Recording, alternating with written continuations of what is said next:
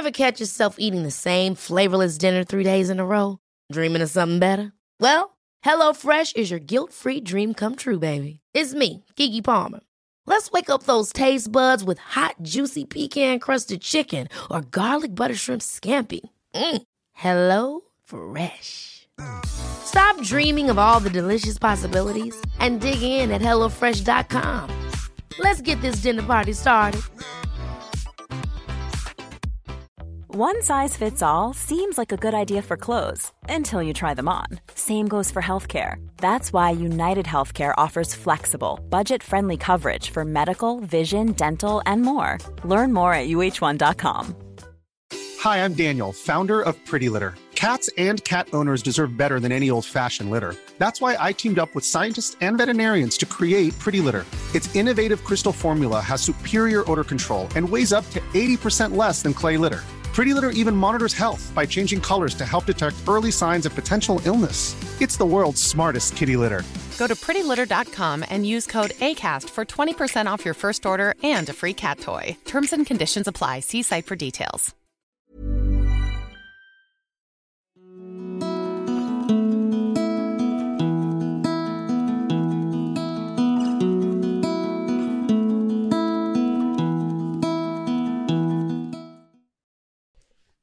Nicolas, tu es infirmier et tu as été choisi il y a une dizaine d'années par deux scientifiques et psychologues, Sylvie Détiolaz et Claude-Charles Fourier, pour tester tes capacités de sortie hors du corps.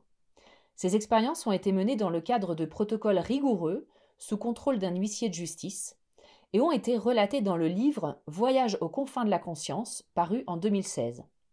Depuis, de nombreux médias t'ont interrogé pour découvrir tes facultés. Tu es notamment apparu dans l'émission Les pouvoirs extraordinaires du corps humain sur France 2 en 2022. Tu as également fait partie des personnes interrogées dans le livre Connexion, études sur les contacts avec l'invisible de Sylvie Détiolaz et Claude-Charles Fourier, sorti en octobre 2023. Dans cet entretien, tu vas nous faire découvrir les facultés extraordinaires que tu as depuis tout petit et celles qui se développent encore aujourd'hui sans pour autant que tu les recherches. Alors ma première question, tu sors de ton corps depuis ton enfance. Est-ce que tu peux nous décrire ce phénomène? À quand remontent les premiers souvenirs de tes sorties hors du corps? Et surtout, comment tu as eu la preuve que ce n'était pas des hallucinations de ta part, mais bien des sorties hors du corps?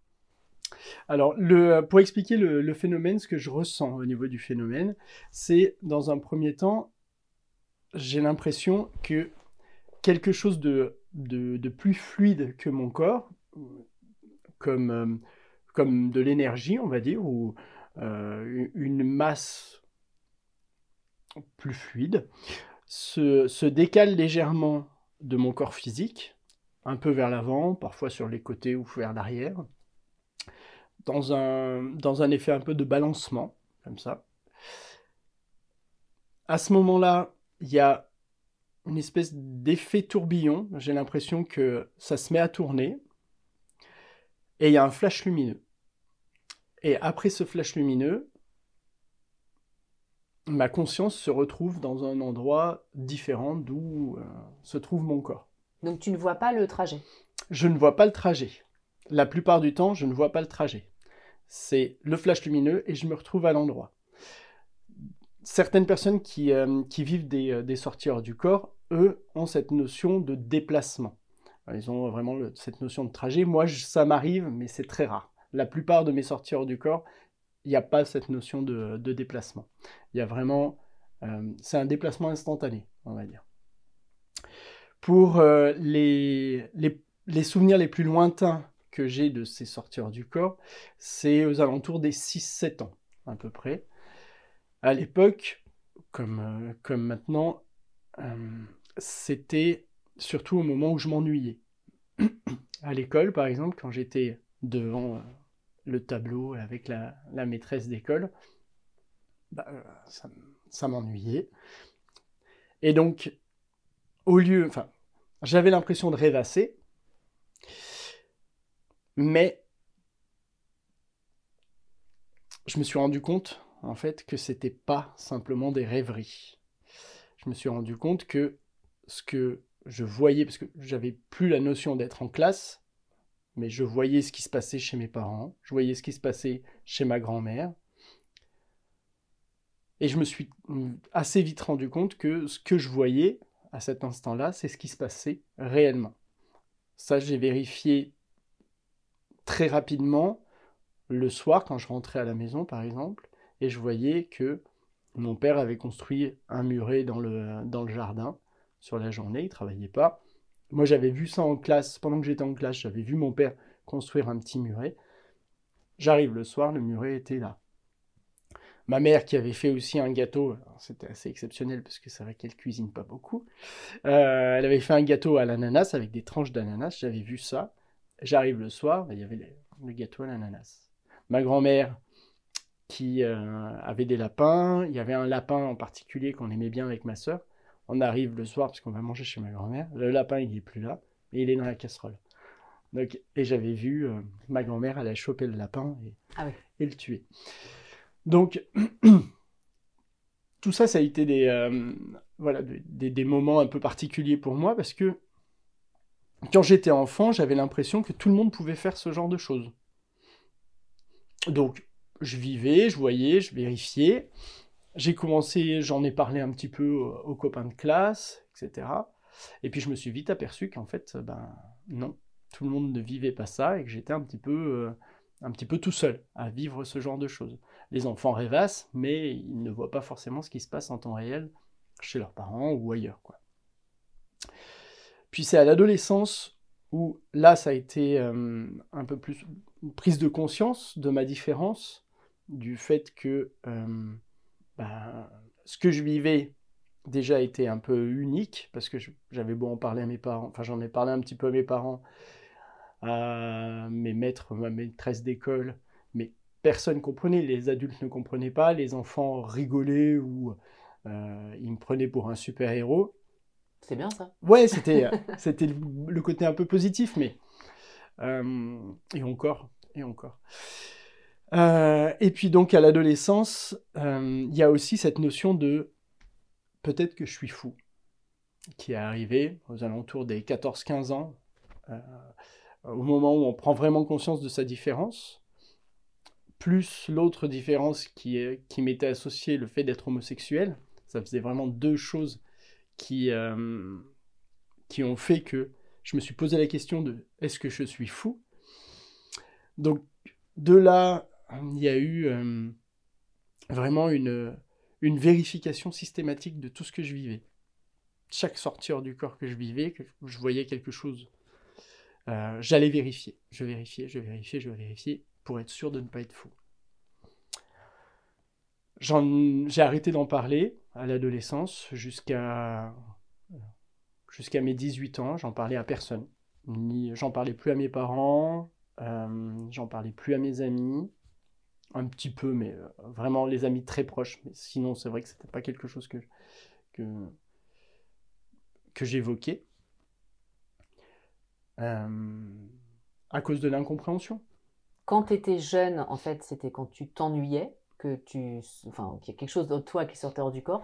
Alors, petite question, quand tu sors de ton corps, tu es encore conscient de ce qui se passe là où tu es physiquement? Ah, plus du tout. Je suis plus du tout conscient de, euh, là où mon corps se trouve. C'est-à-dire que, alors, euh, j'ai les yeux ouverts quand je fais une sortie hors du corps comme ça. J'ai les yeux ouverts. On peut passer la main, on peut faire des flashs lumineux, on peut taper dans les mains. Ça me fait pas revenir. J'ai absolument aucune, euh, aucune notion de ce qui se passe à ce moment-là.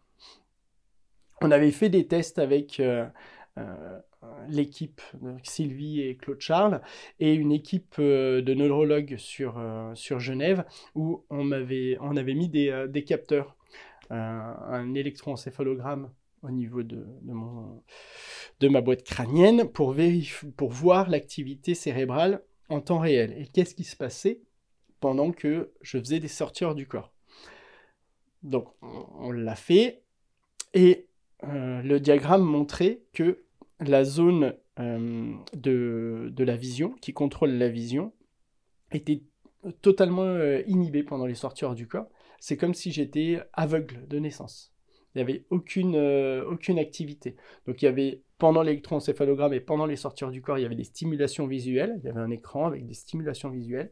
J'avais les yeux grands ouverts, mais aucune activité au niveau du cortex visuel. Donc, et pareil au niveau auditif. En fait, donc je n'entends rien, je ne vois rien. Ah Pourtant, mes oreilles sont toujours là, mes yeux sont toujours là, mais non. Le, cerveau n'imprime rien en tous les cas. Qu'est-ce qu'il y avait d'autre comme différence euh, Je ne savais pas qu'on avait regardé ton cerveau. Ouais, on a fait, on a, on a fait des tests. Alors, il n'y a pas eu de. Euh, euh, il n'y a pas eu de publication sur le, sur le sujet parce qu'il aurait fallu le refaire à plusieurs, à plusieurs reprises. Et je crois que l'équipe de, de neurologues à l'époque avait quitté l'université de Genève et donc du coup on n'avait pas pu poursuivre avec eux.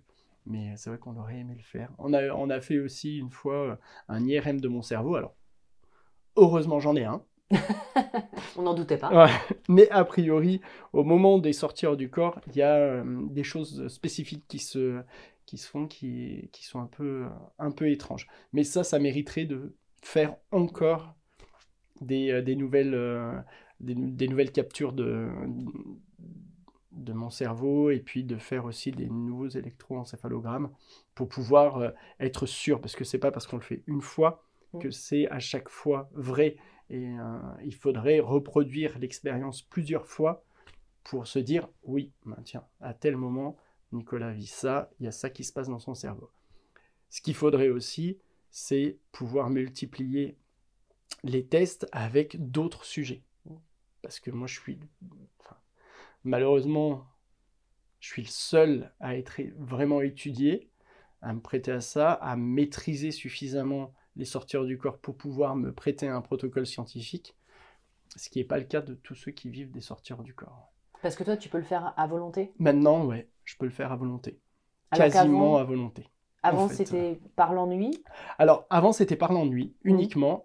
Et la seule chose qui me, qui me motivait, c'était l'émotion. C'est-à-dire que euh, c'était euh, chez mes parents, chez ma grand-mère, ma sœur, c'était que émotionnel. Euh, actuellement, c'est toujours beaucoup lié à l'émotionnel, mais grâce au travail avec Sylvie et Claude Charles, grâce à, tout cet entraînement qu'on a eu, parce que c'est on a beaucoup travaillé sur l'affaire, sur j'arrive plus facilement, on va dire, à euh, induire l'endroit dans, lequel je vais, euh, aller.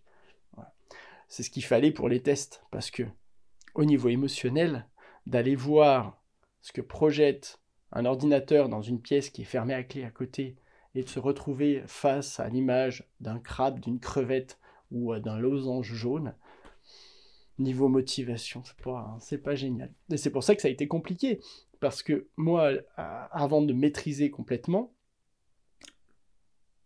provoquer la sortie, il n'y a pas de problème. Provoquer la sortie, il n'y a pas de problème. C'est après l'endroit où elle est. Et du coup, pendant les tests, il suffisait que dans la rue, j'entende une ambulance, au lieu d'aller dans la pièce d'à côté, mon, émotionnel, entre guillemets, euh, ce qui m'intéressait le plus à ce moment-là, c'est d'aller suivre l'ambulance. Et donc, au lieu d'aller dans la pièce de test, je filais dans la rue et j'allais voir ce qui se passait. Est-ce que tu peux justement nous raconter comment ça se passait ces, tests? Et puis surtout le phénomène incroyable qui est arrivé et qui est décrit dans le livre Voyage au confins de l'inconscience où il y a un moment et ah, quelque chose en plus. Sur la fin, oui. Alors, euh, donc les, tests, euh, alors il y, a eu, il y a eu deux types de tests. Il y a eu les premiers, les premiers tests sur les sorties hors du corps réellement. Donc euh, l'idée c'était de pouvoir prouver que le phénomène de sortie hors du corps était déjà différent d'un phénomène hallucinatoire, c'était pas une hallucination, qu'effectivement il y avait un déplacement de la conscience, c'est-à-dire que la conscience pouvait se déplacer dans une pièce pour aller voir ce qui s'y passait, revenir et rapporter l'information, et euh, essayer de, balayer aussi tous les, problèmes de biais, c'est-à-dire que c'était un, protocole en double aveugle. Euh, je me trouvais dans une pièce, dans une autre pièce qui était scellée, contrôlée par un huissier, un ordinateur hum, sélectionnait une image aléatoirement dans une banque de 600 images, la projetait, Moi, mon but, c'était de sortir hors de mon corps, d'aller dans cette pièce fermée, de voir l'image, de revenir. Et là, un deuxième ordinateur me montrait 20 images et je devais sélectionner l'image que je voyais. Donc j'avais une chance sur 20. Ça, c'était les premiers tests. Après, donc, euh, la fondation qui, euh, qui finançait l'institut de recherche a voulu faire des tests sur la clairvoyance. Donc la clairvoyance, c'est la, capacité à, euh, à, avoir ou à avoir des informations sur quelque chose qui nous est inconnu. Là, typiquement, l'idée, c'était, il y avait des enveloppes. Dans l'enveloppe, il y avait une photo. Je devais voir ce qu'il y avait dans l'enveloppe, sans, l'ouvrir, bien évidemment. Euh, et faire mon choix entre quatre photos. Dans ces quatre photos, donc il y avait une chance sur quatre. Donc euh, on va dire que le hasard voudrait qu'il y ait 25% de réussite. Au début des tests, on a, euh, l'a fait avec euh, mes, capacités classiques, voilà, et on arrivait au tout début à 30 35% de réussite, ce qui était bien, mais c'était pas non plus mirobolant. Puis, euh, puis c'était long parce qu'en en fait, il me fallait beaucoup de temps pour me concentrer. C'était une, c'est une capacité que j'utilise, euh, que, voilà, que j'utilise pas forcément et que j'ai pas beaucoup travaillé, donc euh, du coup, c'était compliqué. Et puis un jour, vu que ça, prenait du temps, j'ai entendu dans mon oreille une voix, plus exactement un concert de voix qui m'a dit ça va pas assez vite. Alors là, je me suis dit, eh ben tiens, Nico, tu deviens fou. ça, y est. Ça y est. Tu n'as pas échappé. Et euh, j'ai eu très peur, parce que je suis un peu, un peu froussard quand même. Même si je vis des trucs bizarres, dès que c'est quelque chose de nouveau que je ne maîtrise pas, ça me fait un peu peur. Euh, et, là, j'ai commencé à entendre des, euh, des informations auditives. Donc j'avais jusqu'à maintenant des informations visuelles, donc ça allait. Mais là, c'était vraiment des informations auditives. Et donc j'ai eu au départ des musiques. J'entendais des musiques. Par exemple, j'ai entendu la chanson de Charles Trenet, Le Soleil a rendez-vous avec la Lune, ce qui n'est pas du tout de mon époque, hein, c'est pas du tout mon style de, musique que j'écoute. Et euh, dans les quatre images, il y avait euh, l'image d'une éclipse. Donc effectivement, c'était ça. Comment t'as fait du coup T'as rechanté la, bah, la chanson? Ouais, en fait, euh, en fait euh, je suis arrivé et je leur ai dit, bah, j'ai entendu la chanson, une chanson, le soleil rendez-vous avec la lune. Ah, ouais. Puis donc on a ouvert l'enveloppe qui contenait les quatre photos et là il y avait une éclipse. ils sont tous devenus blêmes, moi aussi. Et donc bah, j'ai choisi ça, donc c'était la bonne, la bonne réponse. Euh, j'ai entendu aussi, euh, j'avais entendu une musique euh, d'Edith Piaf emportée par la foule, je crois, ou c'était ou pas d'âme, enfin une musique d'Edith Piaf. Et dans les photos, il y avait Edith Piaf. Il y a eu aussi la musique de, Rocky. Et ça, en fait, j'avais jamais vu le film, et j'avais déjà entendu cette musique, mais je pouvais pas l'associer au film Rocky. Donc je suis arrivé, j'aurais dit, bah, j'ai entendu une musique, donc je leur ai fredonné. Et il me dit, bah, c'est Rocky. Et puis on regarde, et il y avait Rocky. Euh, donc au départ, c'était des musiques. Puis après, euh, il y a eu, il commençait à y avoir des, petits, des, petites charades, des petits trucs un peu, un peu rigolos. Il y avait, il y avait eu euh, pas des bois, mais très drôle. Et en fait, c'était Muriel Robin. Donc, euh, il y avait eu, ça, me met les poils dans euh, il y avait eu euh, serpent, j'avais entendu serpent de bois. Et en fait, l'image, c'était serpent boa.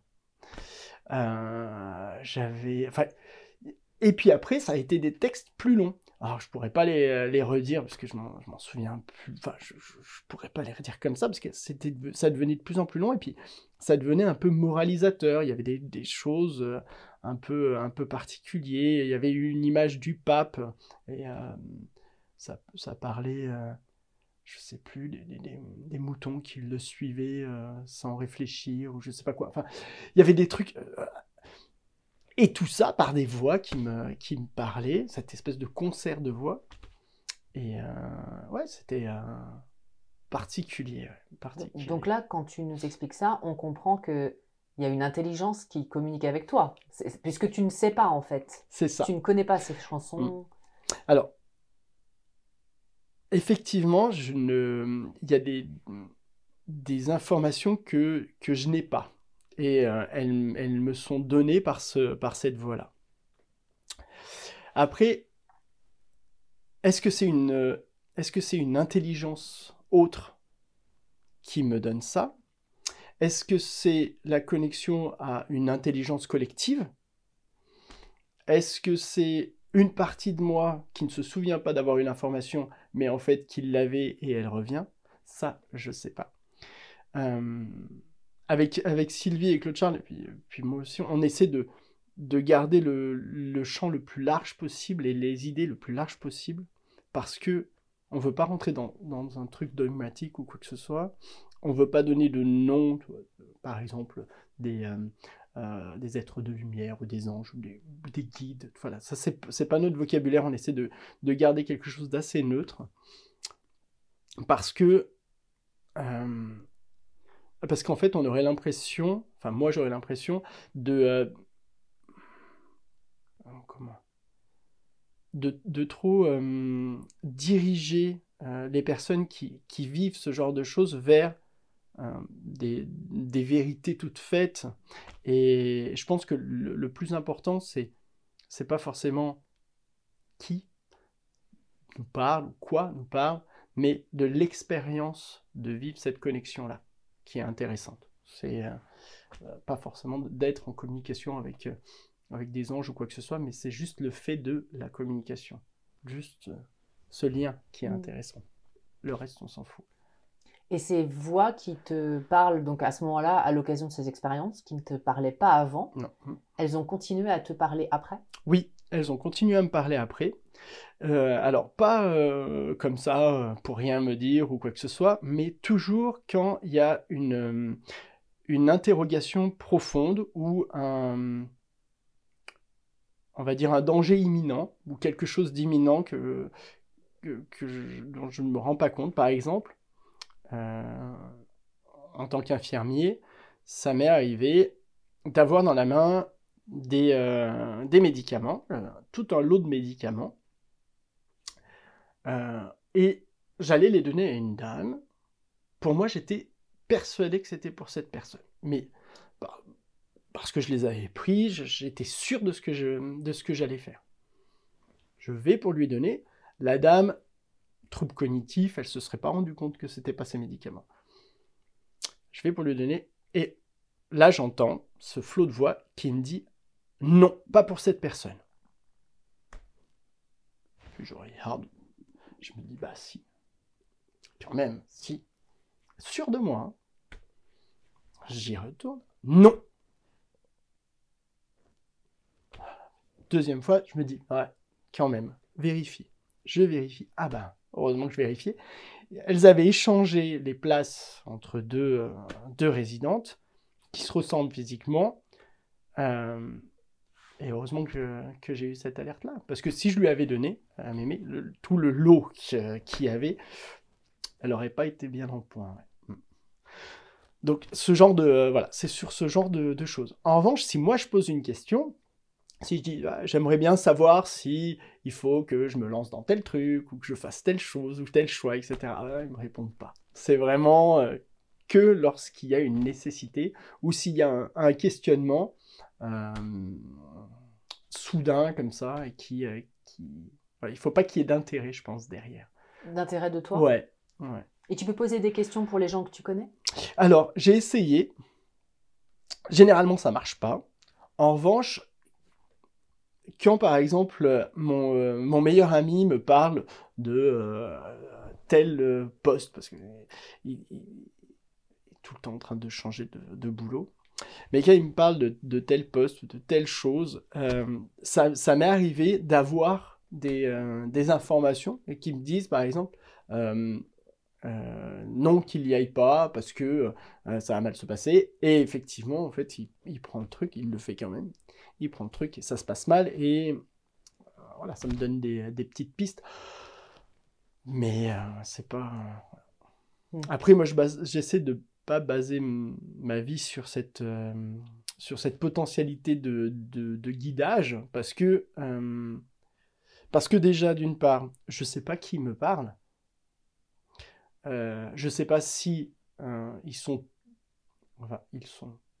Ou si c'est toujours bienveillant ou est-ce que c'est la bonne voie que je pense que je suis, euh, je suis quand même suffisamment grand pour prendre des décisions par moi-même et euh, qu'il ne faut, pas, il, faut pas chercher euh, tout le temps à être tout le temps guidé parce que je pense que sinon après on, on, se coupe un peu de nos responsabilités.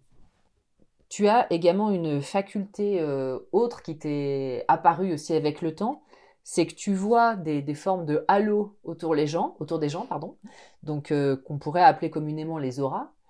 Euh, donc qu'est-ce que tu vois exactement? Est-ce que ça a des couleurs? Est-ce que ça a des formes différentes? Et puis surtout, est-ce que tu as des, tu as réussi à faire des, liens entre, je sais pas, des maladies et puis des formes d'aura ou des caractères, euh, une forme de cartographie, on va dire? alors oui, ça m'est, ça m'est arrivé, je dirais au tout début où j'ai commencé à travailler avec, euh, avec Sylvie et Claude Charles, on a commencé à travailler sur, sur ces capacités-là. Euh, un beau jour, je me suis réveillé et euh, j'avais l'impression de voir complètement trouble. j'avais l'impression d'avoir une espèce de voile devant les yeux et que tout était brumeux. Puis après, je me suis rendu compte assez rapidement dans la journée que bah, ce voile brumeux, il était surtout autour des objets ou autour des personnes. Donc j'en ai, parlé à Sylvie et Claude Charles, surtout à Claude Charles, qui est, euh, qui est euh, on va dire, un peu, plus euh, branché là-dessus, et il me dit, bah, peut, peut-être que ce que tu vois, c'est de l'ordre de, de l'invisible ou du non-visible, voilà, sans nommer. Mais essaie de voir si tu vois des détails et des choses comme ça. J'ai commencé à travailler un peu cette vision et à regarder, euh, on, va dire plus, plus précisément ce qui, se, ce qui se passait. Et en fait, je me suis aperçu que oui, effectivement, il y avait euh, des couleurs particulières, il y avait des densités particulières au niveau de cette euh, énergie euh, on va utiliser le terme aura, même si c'est n'est pas un terme qui me plaît parce qu'il peut être connoté, mais euh, on, va dire que dans, cette, dans cette aura, je vois euh, des, des, couleurs différentes à des endroits différents sur les personnes. Il peut y avoir aussi des formes à certains endroits. je, te regarde parce que ça me permet de décrire ce que je vois un petit peu, euh, il y a euh, comme s'il y avait plusieurs plans en fait, comme si euh, il y avait plusieurs calques sur cette, sur cette énergie ou sur cette, cette forme brumeuse, sur cette aura, et que chaque calque en fait avait sa particularité. Alors, est-ce que ça correspond à ce qu'on appelle les différents corps? Il y en a qui appellent ça les corps éthériques, corps euh, je sais plus quoi, enfin il y a plein de trucs comme ça. Je suis pas, je suis pas très connaisseur en la matière, mais j'ai entendu ça. Euh, alors est-ce que ça correspond à ça? J'en sais rien. Mais euh, chaque calque a sa particularité et parfois dans ces calques il y a des comme des formes. Il y a des sphères, il y a des choses un peu qui sont de l'ordre de comment on va dire, d'un nuage un peu plus dense à certains endroits, des couleurs un peu différentes. Et puis, bon, en tant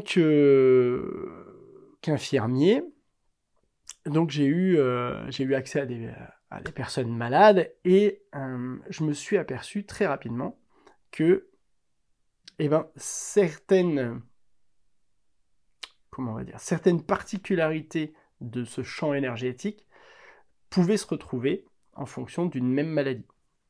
Par exemple, chez les personnes qui sont atteintes de démence de type Alzheimer, eh bien, au niveau de la sphère de la tête, il va y avoir une sorte de rétrécissement, un peu comme, comme si euh, ça faisait euh, un, sablier, un peu, avec euh, généralement des zones un peu d'ombre au niveau des, des, côtés, des tempes, comme ça. et comme si le comment on va dire, comme si cette, cette énergie, cette brume que je, que je vois, eh ben, ne, ne, circulait pas correctement, en fait. Euh, on va dire chez une personne qui est un peu lambda, qui n'a pas ce genre de, de, pathologie, il y a une sorte de, de vague et de courant qui, qui, parcourt cette espèce de nuage là, comme ça. Euh, et chez, chez, les personnes qui ont Alzheimer, par exemple, bah, c'est moins fluide, ça coule moins, ça fait comme des remous, des choses un peu bizarres. Euh, je pense, je pense que euh, je, pense que l'état corporel a une incidence sur cette euh, sur, sur ce schéma-là, sur le ce corps subtil ou sur cette aura. Mais je, pense aussi que l'inverse est vrai. Euh, c'est-à-dire que ça m'est arrivé de voir des, euh, des choses au niveau de, l'énergie, de l'aura, avant qu'elles se produisent dans le physique. Par exemple, typiquement, tout ce qui est maladie de gorge, des choses comme ça. Eh bien, euh, pour une angine ou quelque chose comme ça, eh ben je vois qu'il y a un truc qui se passe quelques jours avant, plusieurs jours avant, et euh, je me suis rendu compte qu'après, quelques jours après, ben, il y avait un développement de maladie. Alors, est-ce que... Plusieurs choses. Est-ce que c'est un dérèglement de euh, cette, cette zone énergétique qui induit un problème physique? Est-ce que ce problème physique dans le futur marque, entre guillemets, l'énergie à travers le temps? Je sais pas. Mais ça, c'est quelque chose qui, euh, qui, est intéressant. Et je veux, comme toujours, je prends des pincettes avec ce que je dis. Euh, c'est que je veux pas euh, dire c'est ça. C'est qu'il y a tout un tas de possibilités. Là, j'en ai cité deux, mais il y en a peut-être encore plein d'autres. Et euh, voilà, moi j'explore, je suis un explorateur, je regarde, et puis euh, en fonction de, ce que je vois, on essaie de tirer certaines conclusions. Bon, parfois on est à côté de la plaque, mais c'est pas grave. Non, mais ce qui est génial avec toi, c'est que, et, très paradoxal, c'est que au final, ces, ces sujets dont pourraient s'emparer euh, certaines personnes qui sont très branchées spiritualité avec des dogmes un peu, toi t'es pas du tout comme ça. Donc tu as vraiment une démarche scientifique en fait. Tu testes, tu formules des hypothèses, mais tu n'es pas dans le dogme du tout. Et d'ailleurs, effectivement.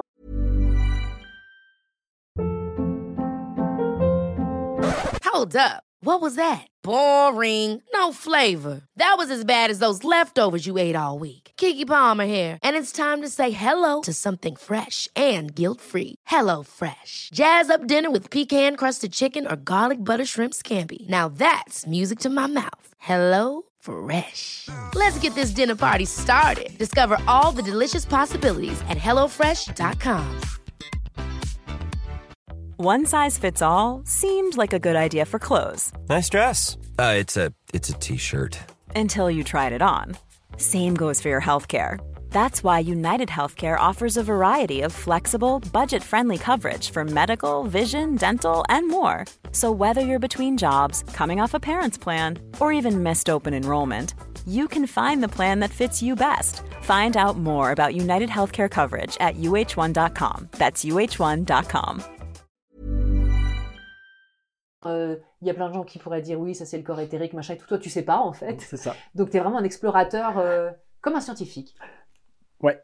En fait, j'aime euh, j'aime le, le, fait de d'explorer. Et, le, et je pense que dès qu'on rentre dans un dogme, ou dès qu'on rentre dans, dans une idée préconçue, mais même en, science, hein, quand on, est sûr de, de chercher que, que, dans un seul, un, seul coin, enfin, sur, sur euh, une seule ligne, bah, en fait, au final, on, on, se coupe de toutes les potentialités. Et c'est pour ça que moi, j'aime bien utiliser le terme explorateur, et avec Sylvie et Claude Charles, on, on, dit qu'on est plus une équipe d'exploration qu'une équipe de recherche, c'est parce que l'explorateur, il est comme ça. Il se laisse surprendre par tout le reste. Le chercheur, il sait ce qu'il recherche. Enfin, il a une idée de ce qu'il recherche. Nous, en fait, on se laisse surprendre. Et moi, je veux toujours me laisser surprendre. Et je veux, je veux surtout aussi faire en sorte que les autres soient surpris. C'est-à-dire que quand je vais témoigner, je fais très attention à ce que je dis pour ne pas donner de, dogme ou, ou, même les idées que j'ai, parce que j'ai des idées, j'ai mes propres idées de certaines choses, mais je préfère ne pas les donner et laisser un champ vaste pour que les personnes puissent faire leur propre expérience, parce que je trouve que c'est beaucoup plus enrichissant. Il y a quelque chose qui est assez euh, incroyable aussi, c'est que maintenant tu arrives aussi à guérir certaines pathologies. quand est-ce que ça va s'arrêter? Jusqu'où tu iras? Alors, en fait, je me suis, je me suis aperçu que, euh, et je pense, euh, très sincèrement, je pense pense pas que ça soit quelque chose de, de surhumain, parce que pour moi, tout le monde, tout le monde peut le faire. justement, en me rendant compte qu'il y avait ce champ énergétique, on va dire, et me rendant compte que moi aussi, j'en ai un de champ énergétique, et qu'avec la volonté, une certaine volonté, eh ben, je peux modifier ce champ énergétique, mon propre champ énergétique, je me suis rendu compte qu'en modifiant mon champ énergétique, je pouvais aussi aller faire certaines modifications dans le champ énergétique, enfin ce, champ subtil euh, des personnes, et que ça induisait des, des guérisons, des soins, des choses qui, euh, qui était bonne pour, euh, pour la personne. Euh, je pense qu'on est tous capables de le faire. Après, où est-ce que ça va s'arrêter? Je sais pas. Moi, j'ai pas, je me mets pas, je me mets aucune limite. Et à chaque fois que je m'en suis mis, de toute façon, elles ont été dépassées. Parce que moi, je pensais, je, avant, je faisais que des sorties hors du corps. Puis quand j'entendais des personnes qui disaient, bah moi j'entends des voix, je suis médium et tout, bah je me moquais un peu d'elle. Euh, je n'ai pas très, enfin, je n'ai jamais été très ouvert en fait, au final. C'est paradoxal. c'est très paradoxal. Mais c'est vrai que, et ça, Sylvie et Claude Charles, ils, me le disent souvent et ils se moquent de moi pour ça. Et euh, ils me disent, mais euh, tu te rends compte quand même, avant, tu, tu voyais les médiums, tu disais, oh, ouais, c'est n'importe quoi. Tu as commencé à entendre des voix. Et voilà, la prochaine étape, je sais pas. Mais en tous les cas, moi, je suis, je suis fermé à rien.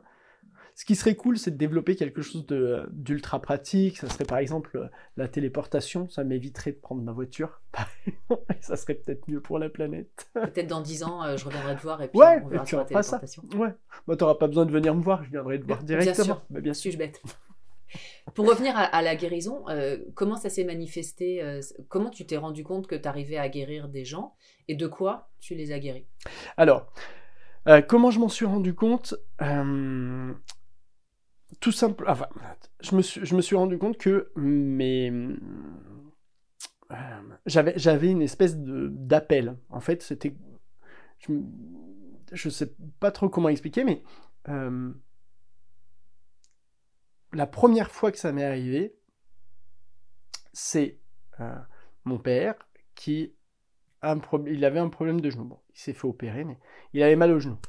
Et spontanément, je, je lui ai mis les mains sur le genou. Ça l'a soulagé. Ça l'a beaucoup soulagé. Ça n'a pas empêché qu'il se fasse opérer parce que on pouvait pas reconstruire le cartilage. Pas, on n'est pas non plus dans le, dans le domaine du miracle. Euh, et puis, euh, du coup, ça c'était la toute première fois où ça m'est arrivé. Après, j'ai étant euh, voulant explorer et aimant euh, essayer plein de choses, et ben là je me suis lancé, j'ai commencé à essayer de, soigner tout et rien. Et à chaque fois que quelque chose se présentait, j'essayais. Ça coûtait rien, ça me plaisait, j'essayais. Je me suis rendu compte qu'il y avait cette capacité-là, qu'effectivement on pouvait soigner, voire guérir. Je fais la différence entre les deux, parce que soigner, c'est euh, voilà, pour diminuer une douleur ou quoi que ce soit. Et euh, la guérison totale, c'est l'absence de, de la maladie en question. Et typiquement, en tant qu'infirmier, moi je travaille en EHPAD, donc avec des personnes âgées qui ont souvent des plaies.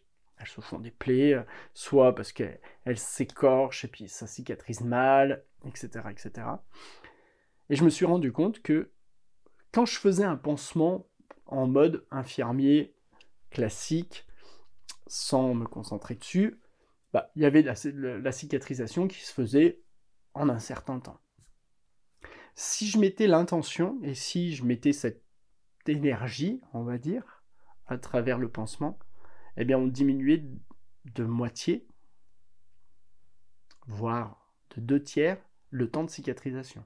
Et des, euh, personnes qui, euh, que j'avais eues en EHPAD, en hébergement temporaire, qui étaient venues avec une plaie qui traînait depuis trois mois, impossible à soigner, je l'ai fait passer en 15 jours.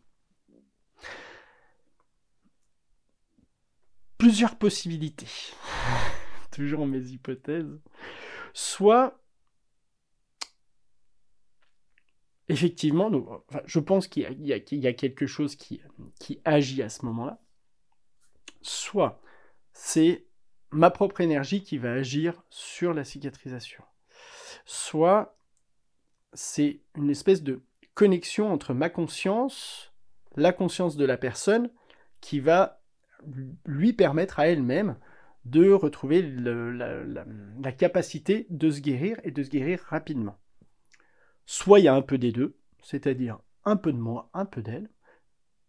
C'est l'hypothèse vers laquelle je me tourne parce que euh, je me suis rendu compte que plus le lien euh, émotionnel était fort de mon côté comme de l'autre, plus la, capacité de, guérison ou de soin était forte. Si c'est une personne pour qui j'ai pas de sympathie et qui n'en a pas non plus à mon égard, j'ai l'impression que ça marche moins. Ça marche, mais ça marche moins. Je pense qu'il y a une espèce de connexion au niveau émotionnel qui permet d'accélérer les soins. Est-ce que tu en as parlé à d'autres infirmiers, infirmières? Est-ce qu'ils ont essayé? Est-ce que ça a marché? Alors, j'en ai parlé euh, bien évidemment euh, aux autres infirmiers et infirmières parce que dès que je vais euh, travailler dans un lieu, ben, les gens googlisent, donc ils savent exactement ce que je fais. Et donc je suis le, bizarre de service. Et donc on en discute, on en discute beaucoup. Il y en a qui sont fermés à ce genre de choses, mais il y en a aussi beaucoup qui sont ouverts dans la communauté infirmières et même dans la communauté médicale, mine de rien, il y a quand même pas mal de personnes qui sont ouvertes à ces sujets-là et à ces capacités-là.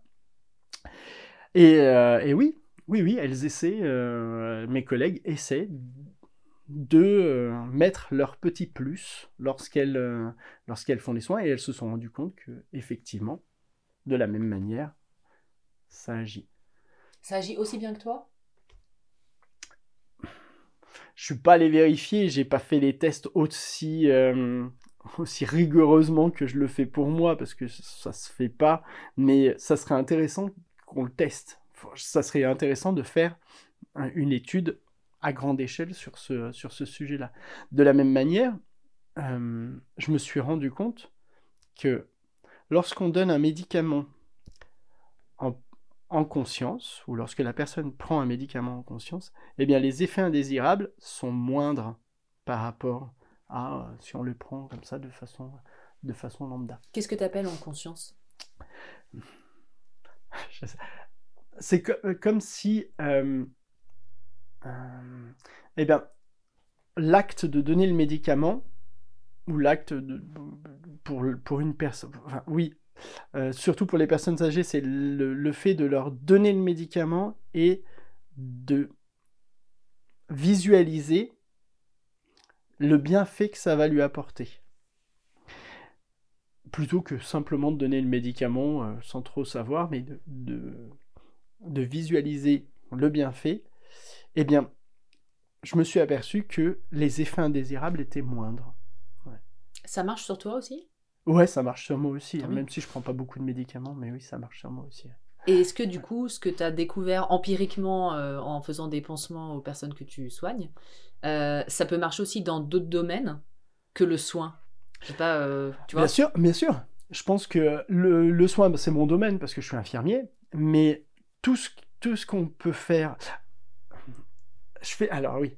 Euh, tout ce qu'on peut faire, si on le fait en conscience et si on le fait euh, en y mettant une intention particulière, et le cœur, parce que je pense qu'il y a de ça aussi, hein, euh, en- enfin, le cœur, c'est aussi un mot, on va dire l'émotionnel, cette, voilà, mais l'émotionnel positif, le- la bienveillance, voilà. eh bien, les choses, les choses s'améliorent. Par exemple, je fais partie d'un groupe euh, qui s'appelle euh, le groupe Perception du Vivant, et là, on travaille avec des agriculteurs sur justement comment remettre de la conscience dans l'agriculture et dans, euh, par exemple, les, semis, les greffes et les choses comme ça. On travaille en ce moment avec un, pépiniériste vigneron du Beaujolais. On travaille sur son travail de greffe. Il greffe des vignes, des pieds de vigne. Et en fait, on s'est aperçu que lorsqu'il faisait ses greffes de vignes, classiquement, il avait 50% de reprise sur ses vignes. Il y avait 50% des pieds qui meurent et 50% qui vivent. Et on a fait les tests, on a essayé de le faire de façon lambda, et un autre où en fait on y a mis l'intention que les vignes partent bien, que la greffe se fasse bien, que les deux parties s'entendent, un peu comme si on les mariait, voilà, si on, on faisait en sorte de, de les faire se connaître avant. Et en fait, on s'est aperçu que là, on avait 80% de réussite. Ah. Un taux qu'il n'a jamais vu et que tous ses collègues pépiniéristes n'avaient jamais vu. Donc on travaille. Donc c'est un groupe qui, euh, euh, qui est euh, là dans la région Rhône-Alpes. On travaille sur ça. Donc euh, il y a des, euh, y a des très jeunes, enfin des jeunes dont je fais partie, et puis des beaucoup moins jeunes, des personnes qui sont un peu ouvertes à tout ce qui est biodynamie, des choses comme ça. Voilà. C'est euh, de l'agriculture un peu particulière, euh, basée sur euh, la lune, les influences, etc. Euh, et donc, on, on travaille sur cette, euh, le fait de co-créer avec le vivant et de, euh, de faire en sorte qu'on fasse des choses de manière en conscience et euh, en bienveillance. ouais. Donc voilà. Ça, c'est incroyable. Ça, c'est génial. Mais moi, j'adore. J'adore parce que, déjà, d'une part, c'est utile. D'autre part, ça fait évoluer les mentalités. On n'est plus dans, on n'est plus dans la matière. Ça existe. Enfin, la matière, c'est un... Ok, c'est là, oui, on peut la toucher et tout, et encore, on n'est même pas sûr. C'est peut-être juste une illusion. J'en sais rien. Euh, toutes les potentialités, et puis c'est surtout euh, bah, le, le monde, la Terre, notre Terre, bah, elle est bien plus que matière. Et le fait de travailler sur ces capacités-là qu'on a, c'est aussi se reconnecter à ce, qu'est vraiment la Terre, c'est-à-dire plus qu'un simple rocher qui flotte dans l'univers. Quand on a préparé cet entretien, tu m'as raconté quelque chose, enfin quelques expériences assez incroyables qui t'ont marqué, en positif ou en négatif. Est-ce que tu peux nous en raconter euh, une ou deux? Pour revenir sur, euh, sur cette capacité à entendre des voix, ça c'est euh, quelque chose qui m'a marqué. Positivement maintenant, négativement sur le moment, parce que j'avais l'impression de, de perdre le contrôle, de, de, ne, de ne pas du tout euh, être acteur de ça, mais euh, être victime, parce que euh, jusqu'à présent, mes capacités, c'était, bah, je pouvais voir à distance, sortir de mon corps, c'était quelque chose que je maîtrisais. Pouf, c'est moi qui décidais. Là, c'est quelque chose qui s'impose à moi. Alors sur le moment, ouais, ça n'a pas été, ça a pas été top. Puis, en fait, avec le temps, bah, je, je trouve ça super parce que ça m'a ouvert à quelque chose de, de à, à une espèce d'inconnu que j'imaginais, mais euh, pas aussi. euh, Enfin, j'avais jamais touché du doigt, par peur, très certainement. Par peur. Et dans le livre Connexion, parce qu'on n'en a pas parlé, euh, dans ce livre, donc Claude Charles et Sylvie posent des questions à toi et à d'autres personnes de manière individuelle et indépendante.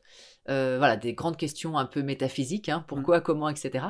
Euh, et toi, tu as la particularité de ne même pas regarder les questions. Non. Comment ça s'est passé avec toi?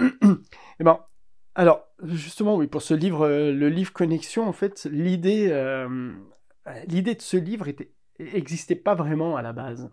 Euh, et suite au test avec les enveloppes, et j'ai commencé à entendre des voix, eh bien, Sylvie et Claude Charles ont, commencé à vouloir poser des questions à ces voix, pour voir si, au-delà des images, on pouvait avoir des réponses à certaines questions. Et en fait, on a essayé au départ, ils ont essayé de poser les questions comme ça, tout de go, ça répondait pas. Donc on a décidé de faire le même protocole, c'est-à-dire d'écrire euh, la question, de la mettre dans une enveloppe, d'en faire plusieurs comme ça, plusieurs questions avec plusieurs enveloppes, on mélange tout, je tire une enveloppe au hasard, et on voit ce qui se passe. Mais tu ne lis pas la question. Non. La, la question est dans l'enveloppe, fermée, cachetée. Je ne lis pas la question. Et là, j'ai une réponse. Des réponses à la question. Et bien souvent, les réponses reprennent les termes de la question. C'est dingue. Oui, oui, c'est dingue. Et à chaque fois, c'est des trucs. enfin, C'est c'est très, c'est très spirituel. La façon dont c'est dont c'est dit, c'est très spirituel. Moi, c'est c'est compl- enfin, c'est compliqué pour moi parce que je peux pas faire mien ce, qu'il, euh, ce qui est noté, dans le sens où justement ça dépasse mes capacités spirituelles, euh, même si voilà, je me suis ouvert à, à tout cet espace-là, euh, c'est, quand même un peu au-delà de, de ce, que je peux, de ce que je peux imaginer. Euh, et euh, ouais, le plus, le plus extraordinaire, c'est aussi le, le fait de... Eh ben, ça répond à des questions, mais moi je, je suis pas au courant, je, je les vois pas. Euh, et donc, une fois qu'on a commencé à poser ces questions, eh bien, euh, Sylvie et Claude Charles ont voulu aussi poser les mêmes questions à d'autres médiums, d'autres personnes qui étaient en capacité de rentrer en connexion. Bon, malheureusement, ça c'est, c'est mon côté très, euh, très scientifique qui, euh, qui veut ça. Malheureusement, les, les autres personnes sont obligées d'avoir la, d'être en connaissance de la question. Bon, c'est pas, Tout le monde n'est pas toi. non, tout le monde n'est pas moi. Et, mais ça a été intéressant parce que justement, on a eu plusieurs points de vue, entre guillemets, de, de, cet invisible-là sur une même question. Et, euh, et c'est vrai que moi, le- ce, ce livre-là, euh, je l'ai dévoré, alors que je lis absolument pas ce genre de livre habituellement. Voilà, J'y suis dedans, donc je l'ai, lu, mais je l'ai dévoré aussi. Et, euh, et voilà, donc le, à la base, ce livre n'aurait jamais dû se faire, et il s'est fait parce qu'il y a eu cette, cet élément, bah, on s'y attendait pas. Est-ce qu'il y a une, une réponse que tu as eue dans, dans, le cadre de ce deuxième livre, Connexion, enfin, ou troisième, euh, qui, t'a particulièrement euh, surpris, euh, choqué, que tu n'y attendais pas Alors, ce qui est très bizarre, c'est qu'en fait, je me, sou- je me souviens pas des réponses, ni des questions. En fait, on me les dit, j'entends, je les écris, et après, ça m'est impossible comme ça de ressortir une phrase. Je, je ne pourrais pas. Euh, parce que j'ai l'impression que c'est pas moi qui les ai, euh, qui les ai construites. Et c'est comme si, en fait, l'information ne faisait que passer, hop, pour être transcrite, et après c'était complètement effacé. Ouais. Donc, non. Faut que tu reprennes le livre. Ouais, faudrait que je reprenne le bouquin euh, pour, euh, pour savoir le- le- lequel m'a plus marqué, mais en fait, en gros, l'idée, l'idée qui me marque le plus, c'est euh, c'est euh, l'idée que rien n'existe et tout existe à la fois. Et c'est comme si. Ouais, c'est- comme si on était dans un espèce de. d'entre d'entre l'existant et le non-existant. Mais nous, on a l'impression qu'on existe. Mais y a, je ne saurais pas comment expliquer. Cette espèce de frontière là, comme si en fait on était sur une, sur une frontière et euh, c'est une un, ce qui me marque le plus, c'est cette, cette, espèce de d'incertitude et d'absolu inaccessible un peu. Je sais pas comment expliquer. Mais de toute façon, quand on lit le livre, les réponses que toi tu donnes euh, sont toujours euh, très compliquées à comprendre. c'est ça. C'est vrai que c'est pas long, mais euh, moi quand je les quand je les lis ou que je les relis parce que je les avais pris en, en sténo, je, me torture l'esprit en me disant mais je... et c'est ultra profond et en fait moi je le lis une fois, deux fois, trois fois pour essayer de comprendre, et à chaque fois que je le relis, je comprends autre chose. Mm. C'est... Euh, enfin, c'est beau. Mm. Mais... Moi, ce qui, ce qui m'aide, c'est que je le prends vraiment pas comme si c'était moi qui l'avais écrit. Et ça, ça me fait beaucoup de bien, parce que je, du coup, j'ai pas... Euh, ça nourrit pas mon, mon ego, en fait. Je me sens euh, juste celui qui, qui, euh, qui, retranscrit, qui comprend rien à ce qui retranscrit, mais qui retranscrit. C'est comme si on me parlait chinois et que j'arrivais à retranscrire le chinois, mais que je comprenais absolument pas ce qui se passait. Et puis, quand on a échangé sur tes expériences euh, incroyables, euh, multiples et variées, tu m'as confié aussi qu'une fois, tu t'es retrouvé dans le corps d'une autre personne. Ah oui, alors ça, ça fait partie des, des expériences pas géniales. Donc il y a eu plusieurs expériences pas géniales, euh, dont l'expérience d'incorporer le, le, corps de quelqu'un. C'est-à-dire que... Sans faire exprès, on est d'accord. Sans faire hein. exprès, on est d'accord. Chaque soir, avant de m'endormir, je fais une sortie hors du corps. Ça, c'est tous les soirs. Et, euh, Comme de tous. Comme je rigole. Oui, ah non, ici. Si, si, ah, ah mais ça, j'en suis, ah, mais j'en suis persuadé. Ok. Euh, alors, je, je, vais rebondir sur ça. Pourquoi est-ce que je pense qu'on fait tous des sorties hors du corps? C'est arrivé à tout le monde, au moins une fois, mais ça arrive plus souvent, que juste avant de s'endormir, on ait la sensation de tomber dans un trou, de louper une marche. Comme si on tombait, ça nous réveille. Moi, cette sensation-là, c'est celle que j'ai quand je reviens d'une sortie hors du corps. J'ai juste la capacité de me souvenir de ce qui s'est passé avant. C'est tout. Mais la sensation, c'est exactement la même. Mmh.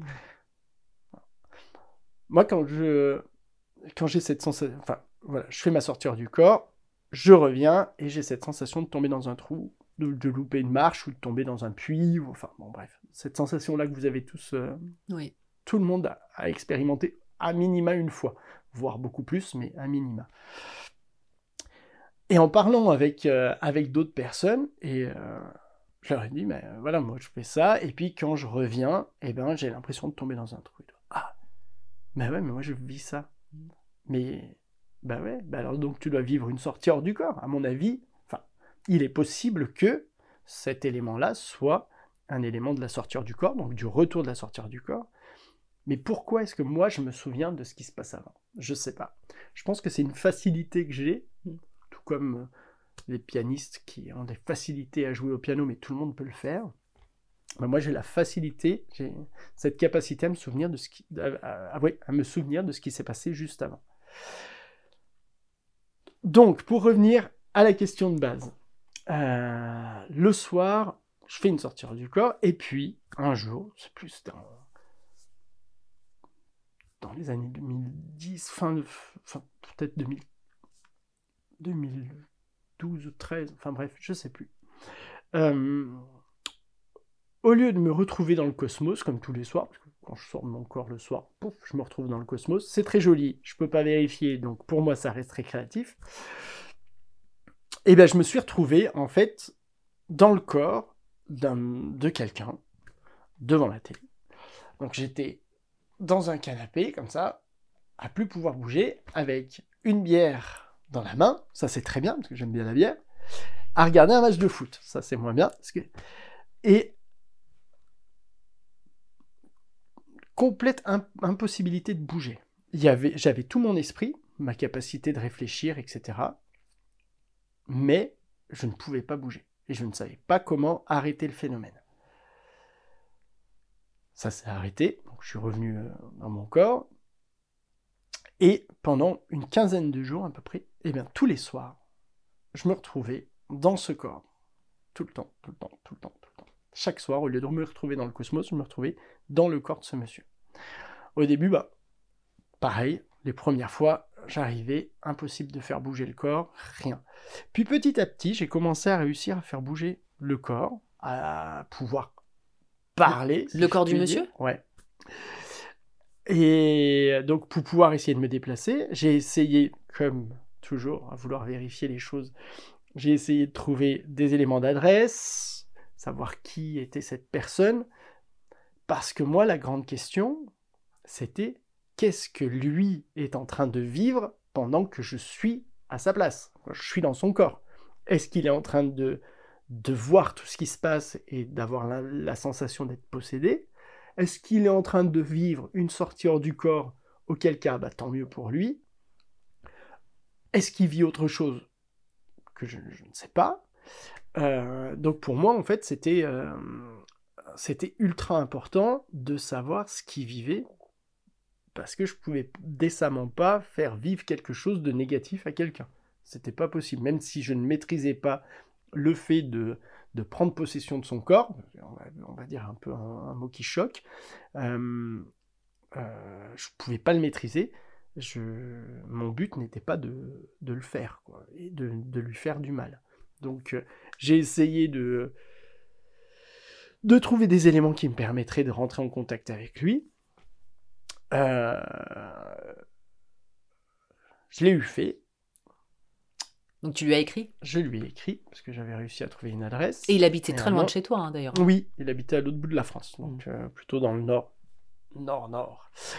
Et euh, d'ailleurs, s'il regarde cette vidéo, n'hésitez pas, contactez-moi, parce que vraiment, j'aimerais bien qu'on puisse en discuter. Mais euh, ouais, ça... ça, ça... Et, il a pas et le truc, c'est qu'il n'a pas répondu. Mmh. Ouais, il n'a pas répondu. Alors, après, j'en avais parlé à Sylvie et Claude Charles, comme quoi j'avais pris, pris contact. Ouais, ils m'ont dit, mais t'es fou et tout. Faut surtout pas faire Mais s'il avait vu quelque, vécu quelque chose d'étrange, il ça, aurait certainement répondu. Bah, j'ose croire, ouais. J'ose croire, ouais.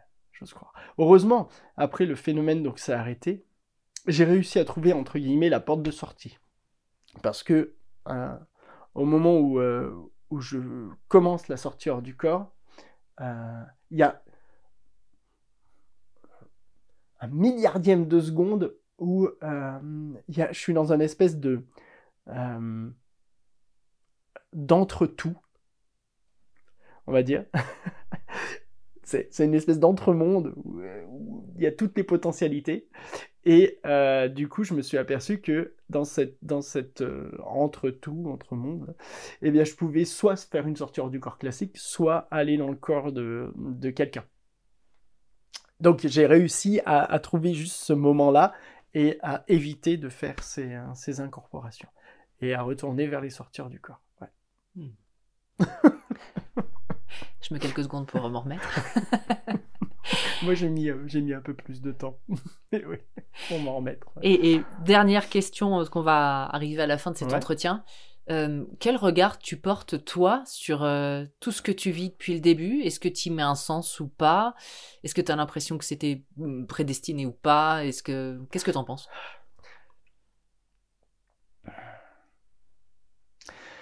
Alors, est-ce que je mets un sens? Oui, je, mets, je vais mettre un, un sens dans le dans l'idée que euh, je pense que la conscience globale, dont on fait tous partie, euh, a besoin de, de s'expérimenter elle-même. Et euh, je pense que certaines personnes, comme, comme moi, qui faisons partie de conscience globale, on permet à cette, à cette conscience de, de vivre certaines choses dont elle est capable. C'est-à-dire voilà, d'explorer les choses. Je pense que le, le but de, de tout ça, de toutes ces expériences que je vis, c'est pour la conscience globale, voilà, qu'elle vit ces, ces, trucs. Probablement aussi, et le fait de témoigner euh, pour permettre une ouverture des esprits, entre guillemets, ou de, de cette, espèce de euh, d'idée de la vie qu'on se fait, pour se dire que la vie bah, n'est pas que matérielle, il y a sûrement autre chose. Enfin, oui, il y a autre chose, mais euh, voilà.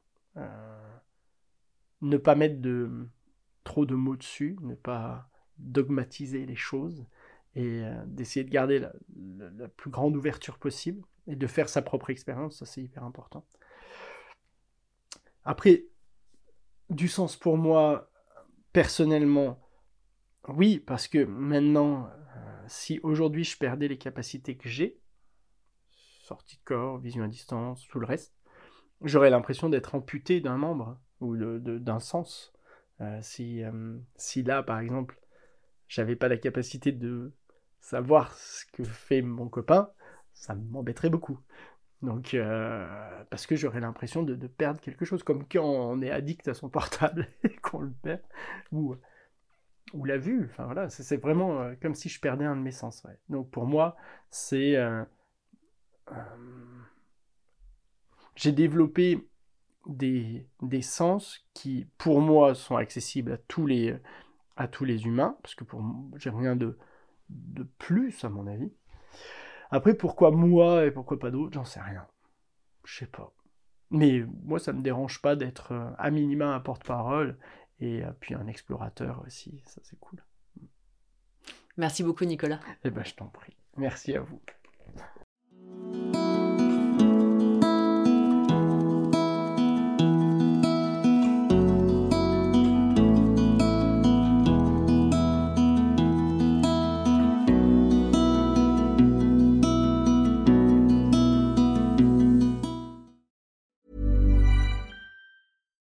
Hi, I'm Daniel, founder of Pretty Litter. Cats and cat owners deserve better than any old-fashioned litter. That's why I teamed up with scientists and veterinarians to create Pretty Litter.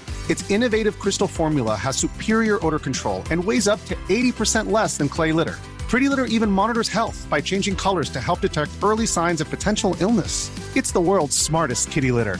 Go to prettylitter.com and use code ACAST for 20% off your first order and a free cat toy. Terms and conditions apply. See site for details. Hi, I'm Daniel, founder of Pretty Litter. Cats and cat owners deserve better than any old-fashioned litter. That's why I teamed up with scientists and veterinarians to create Pretty Litter. Its innovative crystal formula has superior odor control and weighs up to 80% less than clay litter. Pretty Litter even monitors health by changing colors to help detect early signs of potential illness. It's the world's smartest kitty litter. Go to prettylitter.com and use code ACAST for 20% off your first order and a free cat toy. Terms and conditions apply. See site for details. Imagine the softest sheets you've ever felt. Now imagine them getting even softer over time. That's what you'll feel with Bowl and Branch's organic cotton sheets. In a recent customer survey, 96% replied that Bowl and Branch sheets get softer with every wash. Start getting your best night's sleep in these sheets that get softer and softer for years to come. Try their sheets with a 30-night guarantee. Plus, get 15% off your first order at bowlandbranch.com. Code BUTTERY. Exclusions apply. See site for details.